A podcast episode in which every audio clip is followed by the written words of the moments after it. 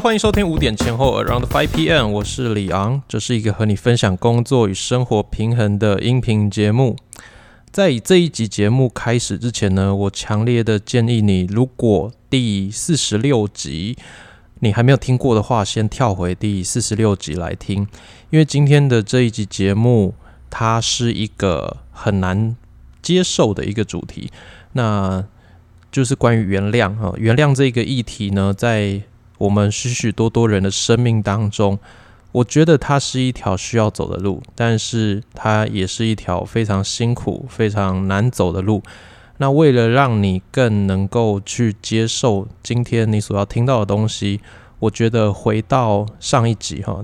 你先听完，然后再回来，对你来说会是有更大的帮助的。所以如果你还没有听过上一集的话，请你现在就先切掉，然后回到上一集。如果你已经听完的话呢，非常感谢你一直在收听我们的节目，然后给我们非常大的支持。那我们就开始进入到今天的主题。今天的主题叫做“原谅，走向心灵自由的必经苦路”。如果有人跟你说原谅是一件很容易的事情，那在这个过程当中，呃，就是只要你愿意做，你就做得到的话。他自己绝对没有经历过这个过程，那他也一定不了解原谅到底是一条多么难走的路，所以我才会叫这一集节目为“走向心灵自由的必经苦路”，因为他实在是太辛苦了，他有太多的内心的挣扎跟纠结需要走，你需要花很多很多的时间跟自己沟通，让自己知道自己为什么要做出这样子的决定。那原谅本身也是一个很反人性、反直觉的一个行为。不过，在你真正成功之后呢，它却可以为你带来人生当中非常非常大的一个自由。所以我才说它是一条必经之路。也因此，如果你的人生当中到目前为止还没有太大的风浪，你还没有经历过那样子巨大的伤害，你会觉得。我好像没有那种真的很需要呃深刻去原谅的人的话呢，呃，我觉得很恭喜你。那你也有很大的几率在听这一集节目的时候会有点没感觉。如果你是在听这一集节目的过程当中，你会越听越不舒服，越听越想要关掉，然后越听你越有情绪的话，那也许正表明着你是很需要听这一集节目的人。所以，我邀请你，不管你在等一下呢听的过程当中，你有什么样的情绪反应，你有什么样的感受，你还是把这一集节目听完。我相信或多或少对你的人生会是有一点点帮助的。在上一集的节目当中，我们谈到一些非常混蛋的人，他们做的很不好的事情。你也许已经遇过一些让你生命当中受到很大的挫折、伤害。的一些人了，所以你觉得他们是你一辈子都没有办法去原谅的混蛋？他们在你生命当中所造成的是一个深深的烙印，那这个烙印呢是在你的灵魂里面的。也许他以前曾经呃伤害过你，打过你，但是那些伤口啊，肉体上面的伤口早就都已经痊愈了，你也许也已经找不到那个疤痕在哪里了。但是那个伤疤是深深的烙在你的心中，让你永远没有办法忘记的。你在每一次想起呃被对方呃欺负、被对方攻击的时候，很像事情又重演一遍，又再一次历历在目的呃在你的面前，这件事情又重新发生了一遍。那你对他的怨恨、对他的控诉呢，又再一次完完全全的再一次的经历。在你的面前，我们小时候也许都跟别人打过架，那不管是一对一哈互殴，还是打群架都好，那这些事情呢，长大了之后，它可能变成一个趣闻，变成一个跟诶当年还打过你的人聊天的时候，还是可以嬉嬉闹闹去讨论的一件有趣的事情。但是如果是一句伤害你心的话，也许十年了，二十年的那每一个字，好，甚至当时的语调、当时的声音，都还是清清楚楚的在脑海里面，好像是刚刚才发生一样。我之前就有一个朋友有分享过一个他的经历啊，我们在一个要做才艺课的环境呢，啊，大家要一起画画。但是这个朋友呢，他就突然说啊，他觉得嗯，他还是不要参加这个课程好了，因为呢，他小时候呃，他小学三年级的时候呢，他的一个美术老师看了他画的东西以后，就当着所有人的面呃说。哎，你是一个没有美术天分的人啊！你画的东西哦，超级糟糕的，很难看哦，所以你美术也不用学了，就是就是画的很糟糕。那他一直到现在，只要有人邀请他画画，还是说要做一些跟美术相关的东西的时候，就会重新勾起他这样子的一个回忆，让他觉得很焦虑，让他也觉得呃，他要马上逃离这个环境，要拒绝。去做这样的一个事情，那我这个朋友呢也已经四十岁了。一个四十岁的女性，受到她国小三年级的时候的一句话影响，直到如今她都不敢再接触任何跟美术相关的事情。你说这样子的伤害会不会比被揍一顿，还是被呃什么样子的攻击对待还要再严重呢？我觉得，在我们每一个人的生命当中，你都有可能会受到一些言语或者是情绪的伤害。这些伤害会伴随着你一直的走下去。你就算长大了，但是你心中受伤的那个部分会成为一个孩子。那个孩子不知道该怎么保护自己，他只能很委屈、很无助的站在原地，发现啊自己被伤害了、被攻击了。那他只能产生情绪，但是他没有任何解决的方案，他只能一直在这个原点发生这些事情，那让他一再的重复又重复，只要有符合的时间、空间、场景勾起了这个回忆呢，这个孩子就会被叫出来，然后重新的被伤害一次，你的心灵状态又重新的又受一次的伤，所以。我们该怎么办呢？我们只能让这个事情一直这样子的发生吗？我们只能让这个孩子一直被叫出来，然后重新被伤害，然后让我们遇到同样的触发的这个点，就重新的受一次伤吗？其实我们有一个解决的方案呢，那就是原谅这件事情做起来非常非常的困难。那你也许会一听到哦要原谅对方，你的心态马上就是封闭的，你马上就拒绝这一个选项。你会觉得我不管做什么都好，我去行善积德，还是我去信仰一些宗教信仰啊，还是说我多读一点书，我多强壮我的心智，什么都好。你不要叫我去试着原谅那一个伤害我的人，因为我觉得我做不到。这是一个我觉得很正常、很常见的一个心态，所以不要太担心。这个是很多人在面对原谅这个议题的时候呢，都会产生的第一个反应。所以你没有做错任何事情，我要跟你说，你会有这样的想法，你会想要拒绝原谅这个概念，这是一个非常正常的事情。那让我继续跟你说下去，我们该怎么做才好？还有。要执行原谅这件事情呢，它的一些具体的步骤，还有需要呃做到哪一些事情，我也会跟你分享。在执行原谅这件事情的时候，你需要把握的几个原则，才可以让自己真正进入到健康的状态当中，不要继续的呃受到伤害。首先，很多人会觉得，如果我原谅了伤害我的人的话，那我是不是就便宜了这个加害人？凭什么他攻击我、伤害我，而且他什么都没有忏悔？那我需要去原谅他呢？我们现在要先谈论的一个原则性啊，一个概念就是，原谅对方不代表你需要跟对方和好。呃，原谅这件事情呢，跟修复关系。其实它没有一个直接的相关。你选择原谅了对方，不代表你要跟对方重新建立那样的关系。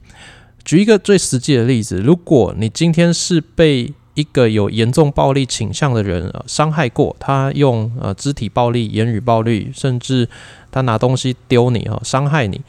那他一直有这样子很严重的暴力倾向，甚至他是有一些精神问题的，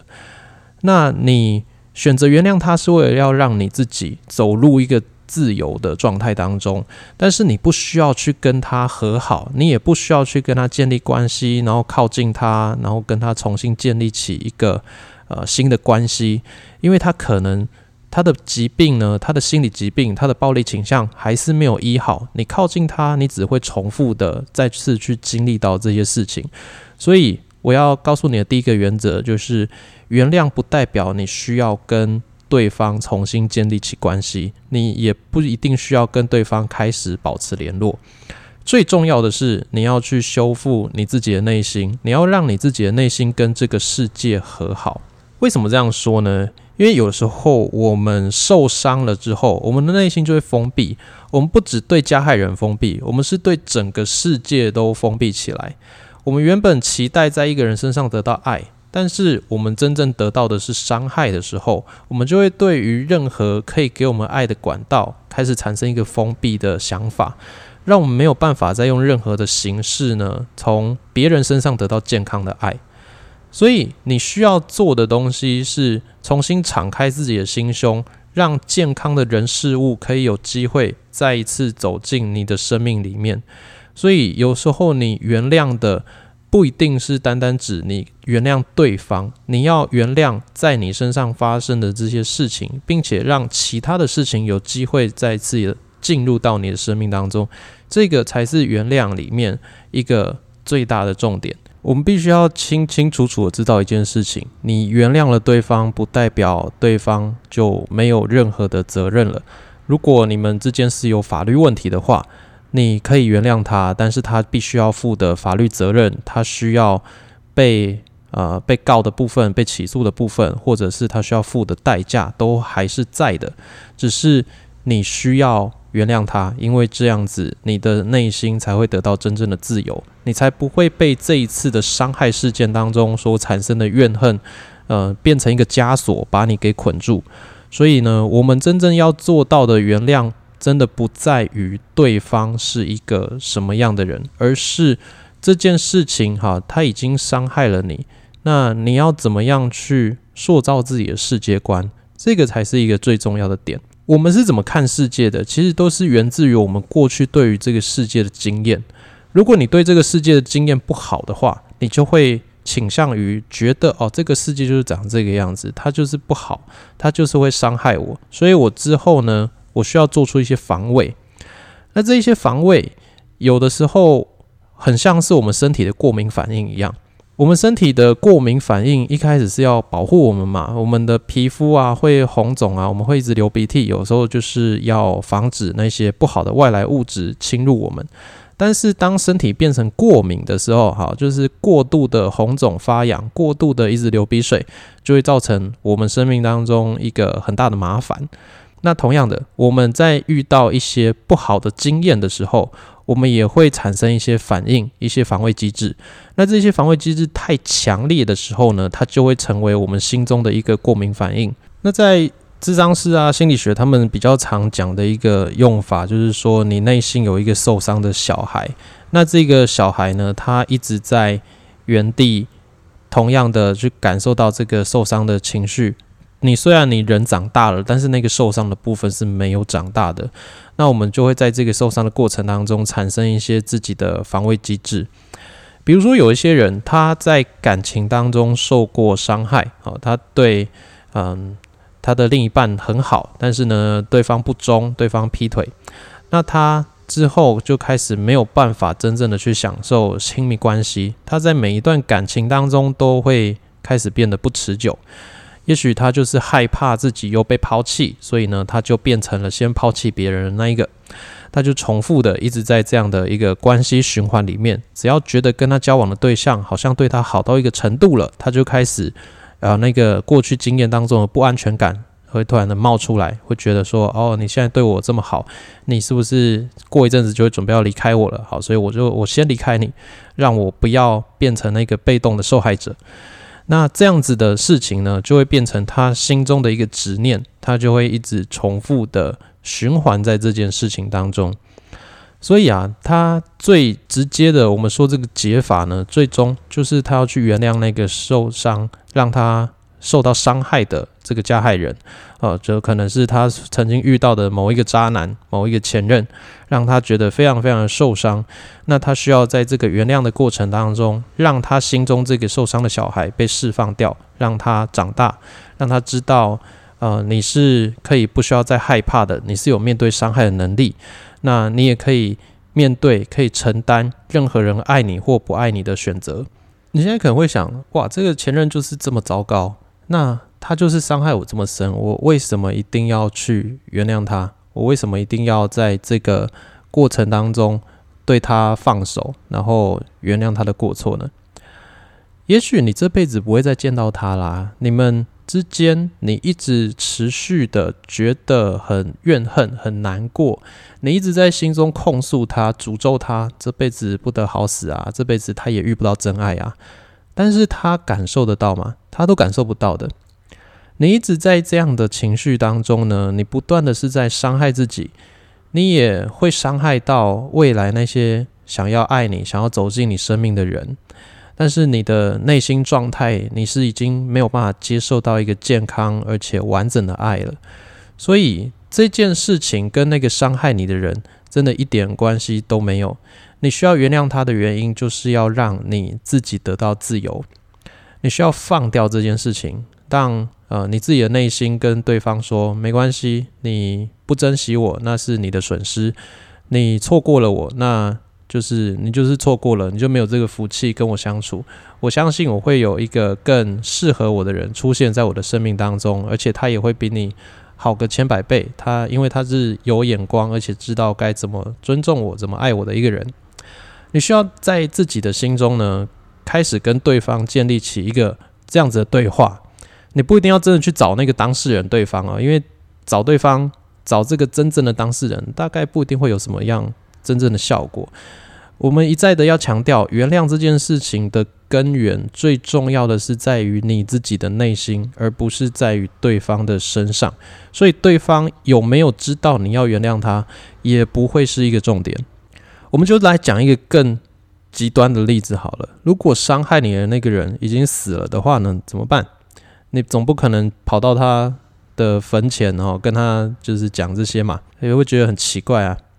所以。就算他已经死了，你还是有办法走这一个原谅的流程。你有办法在自己的内心呢，跟对方来做一个这样子的对话，跟对方来表达说，你要放下这一段的过去，你要结束这个怨恨他的过程，让自己得到一个真正的自由。好，这个过程呢，真的非常非常的困难。也许这样讲下来就是几个步骤而已，但是我自己过去了，我自己也是。走过这样子的一个经历，那这一段的经历呢，我就花了好几年的时间，不断的去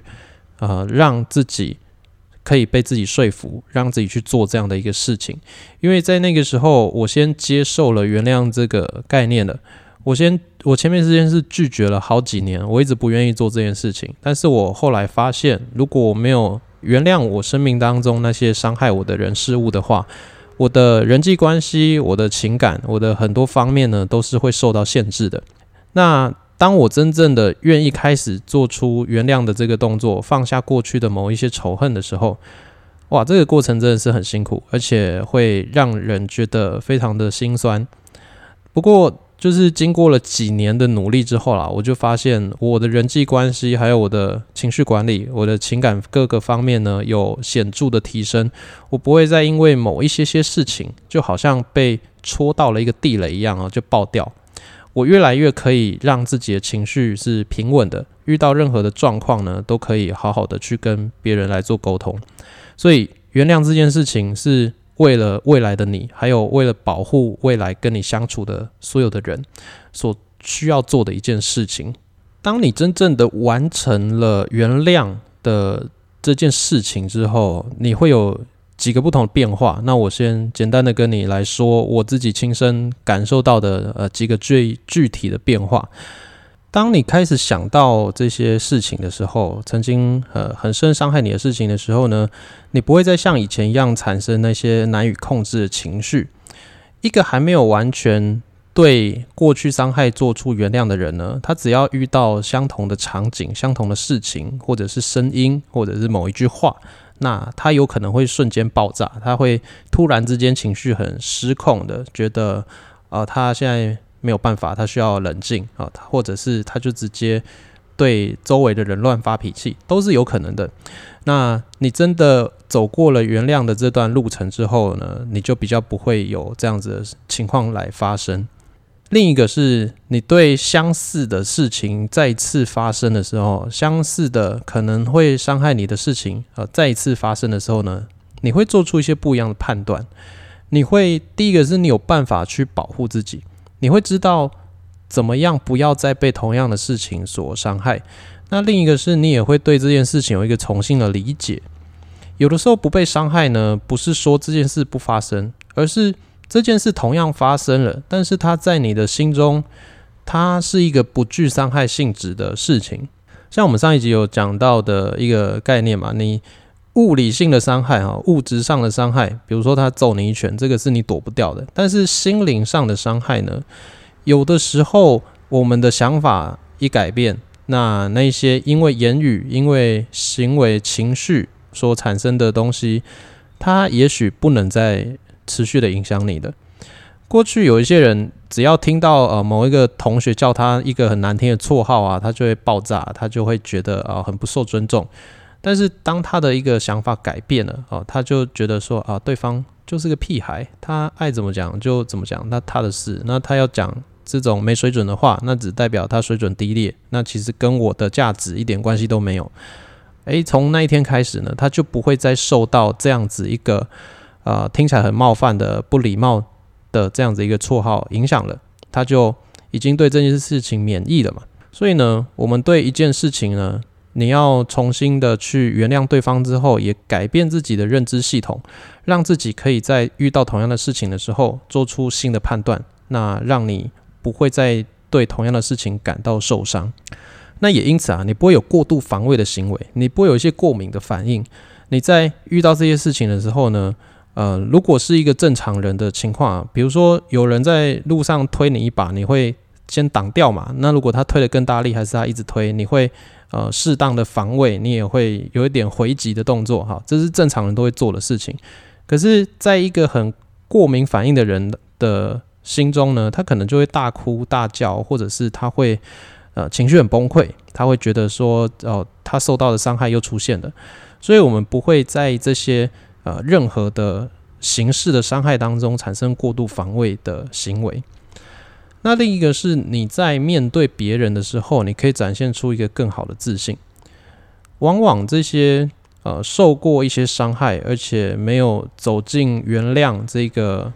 呃这个关系里面的人哦，他们在面对人的时候呢，会产生一些不自信感，会觉得。自己有一些低人一等的感觉，会觉得自己有一些不安全感在心中，那让他们在社交场合里面呢是没有办法好好的自在发挥的。那还有一个是他们在不管是独处还是社交的时候，都可以变得更加的自在。好，这跟上一个点是有连贯的。我们在真正原谅了一个人之后，我们会得到安全感，我们也会更加的知道自己是谁。所以，不管你在独处还是在社交的这个情况之下，你都可以更加的自在。因为有些人他就是在独处的时候，他会觉得呃有被抛弃的感觉，有那种失去归属感的感觉。可是你在原谅了过去的某一些伤害之后呢，你可以知道说，嗯，独处是一个可以享受的一个时光。你可以在这个时间整理自己的思绪，做自己的事情，这是一个宝贵的时间。那有些人是在社交的氛围当中受伤的，可能他以前在学校被人霸凌啊，在呃某一些场合不受欢迎，所以他在社交的经验当中受伤了。那他在这个愿意原谅过去啊在社交场合攻击他、伤害他的人之后呢，他也可以重新的在这个社交的场合里面重新得到一个自在的安全感，所以。我觉得这一些点呢，对一个人的健康成长发展，还有你的工作、你的生活，都是有一个剧烈的影响的。所以，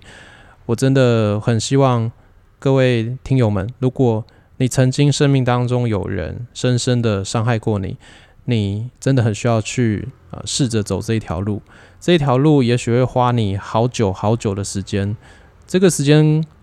我觉得基本上都是以年为单位的，你会觉得你需要花很多很多时间去，像在打一场仗一样。但是我可以跟你说，这场仗绝对打得有价值。我过去就是曾经花了快要十多年的时间呢，去原谅在我生命当中那一些让我觉得很不开心、很受伤的事情。那但是也因为这样子，我走过这段路，我可以成为今天这个呃，很多人看到我会觉得我还算蛮有自信的。那在跟别人相处的过程当中，也可以让自己还还有对方都觉得蛮自在的一个人。我觉得这是过去的我完全。做不到的一件事情，这种东西也装不出来，你只能透过真正生命的本质改变，去把这个东西呈现出来的。所以啊，我觉得在我生命当中呢，如果这个东西算投资的话，这是我觉得我做过最棒的一个投资。花了几年的时间努力去面对，那虽然过程也很不舒服，但是我得到的一个回报是我之后的人生的状态，我的心智状态都是相对更加自在的。所以这件事情没有人可以逼你，没有人可以勉强你。如果你做了的话，只能说一定是对你有好处的。可是如果你不愿意做，没关系，给自己更多的时间。有一天你愿意的时候，也许你再回头听一听这一集节目，或者是找一些呃智商师跟他们聊一聊，让他们透过专业的建议带你去走这段路程，让你知道该怎么办会比较好。我觉得。一定会对你的人生有一个很大很大的改变。接下来是原谅了之后该怎么做？我认为原谅这件事情完成之后呢，它是让你恢复健康的，但是你有可能会再一次的受伤，然后又再次回到原状。所以我们一定要设定一些界限来保护自己。第一个界限，你要让自己成为一个有原则而且有底线的人，让自己不要再一次的受到伤害。其实有一些受伤呢，是来自于自己原本对一些事情是不够有原则的，不够有界限。你让别人越界了，那别人在这个界限当中，他觉得哦，你的界限到这边，他是可以侵犯到这个程度的。但是其实你的内心已经受不了了，所以你受到了一个很大很大的伤害。但是对方会觉得，哎，好像也没什么啊，反正看起来是你也能接受。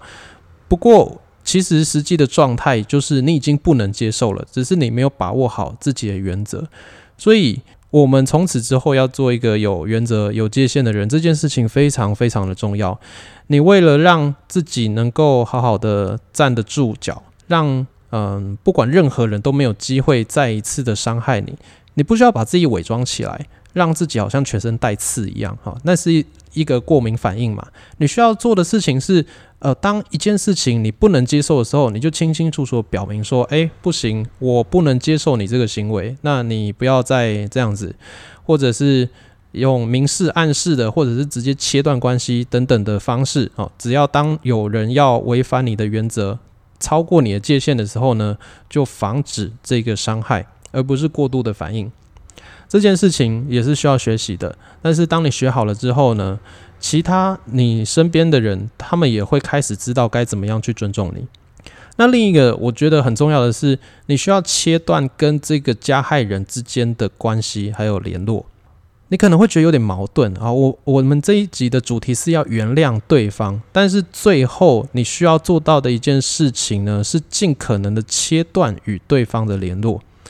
我们现在做的一个假设是这样。对方的生命状态还是很糟糕，他会伤害别人。那你可以回到上一集的想法，他会是一个混蛋，就代表他也受伤。如果他受伤了，那他也需要被疗愈，他也需要在他的生命当中面对一些功课。那他有很大很大的几率没有去面对这些功课，所以他可能会一再的重复犯这些错误。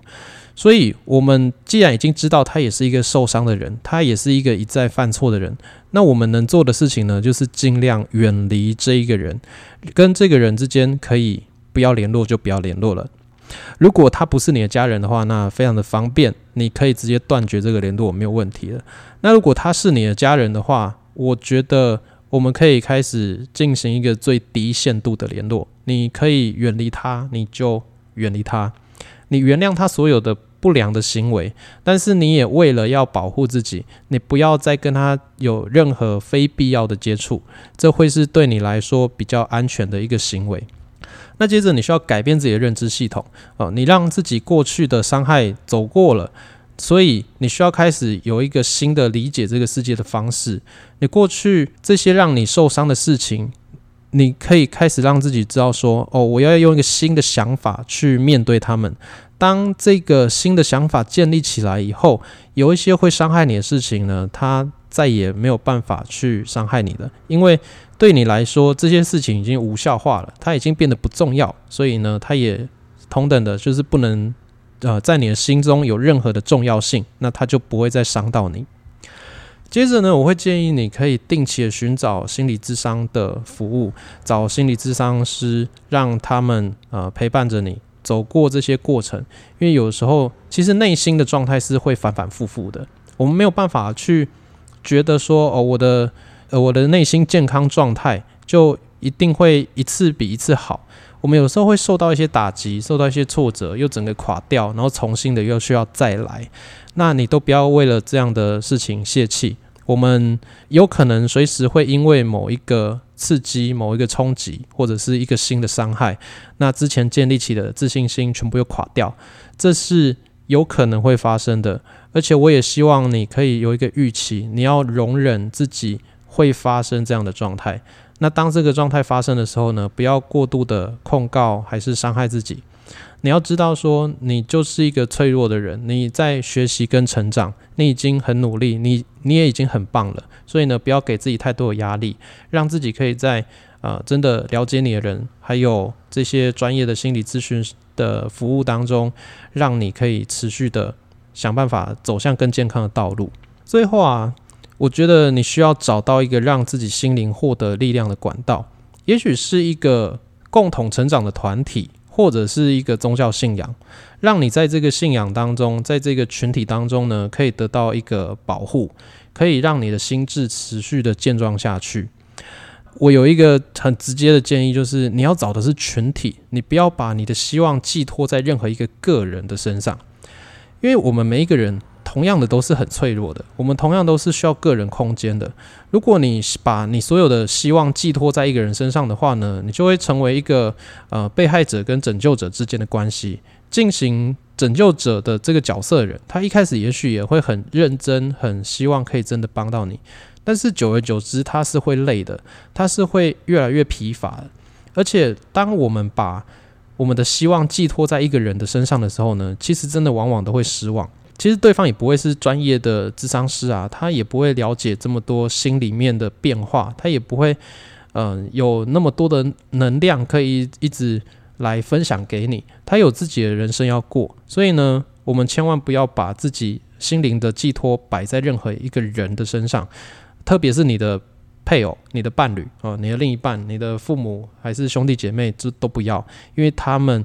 其实已经跟你有一个很长时间的相处了。那当你的心灵的状态是比较脆弱的时候，你又把他们当浮木来抓，那很有可能发生的结局就是两个人一起沉下去。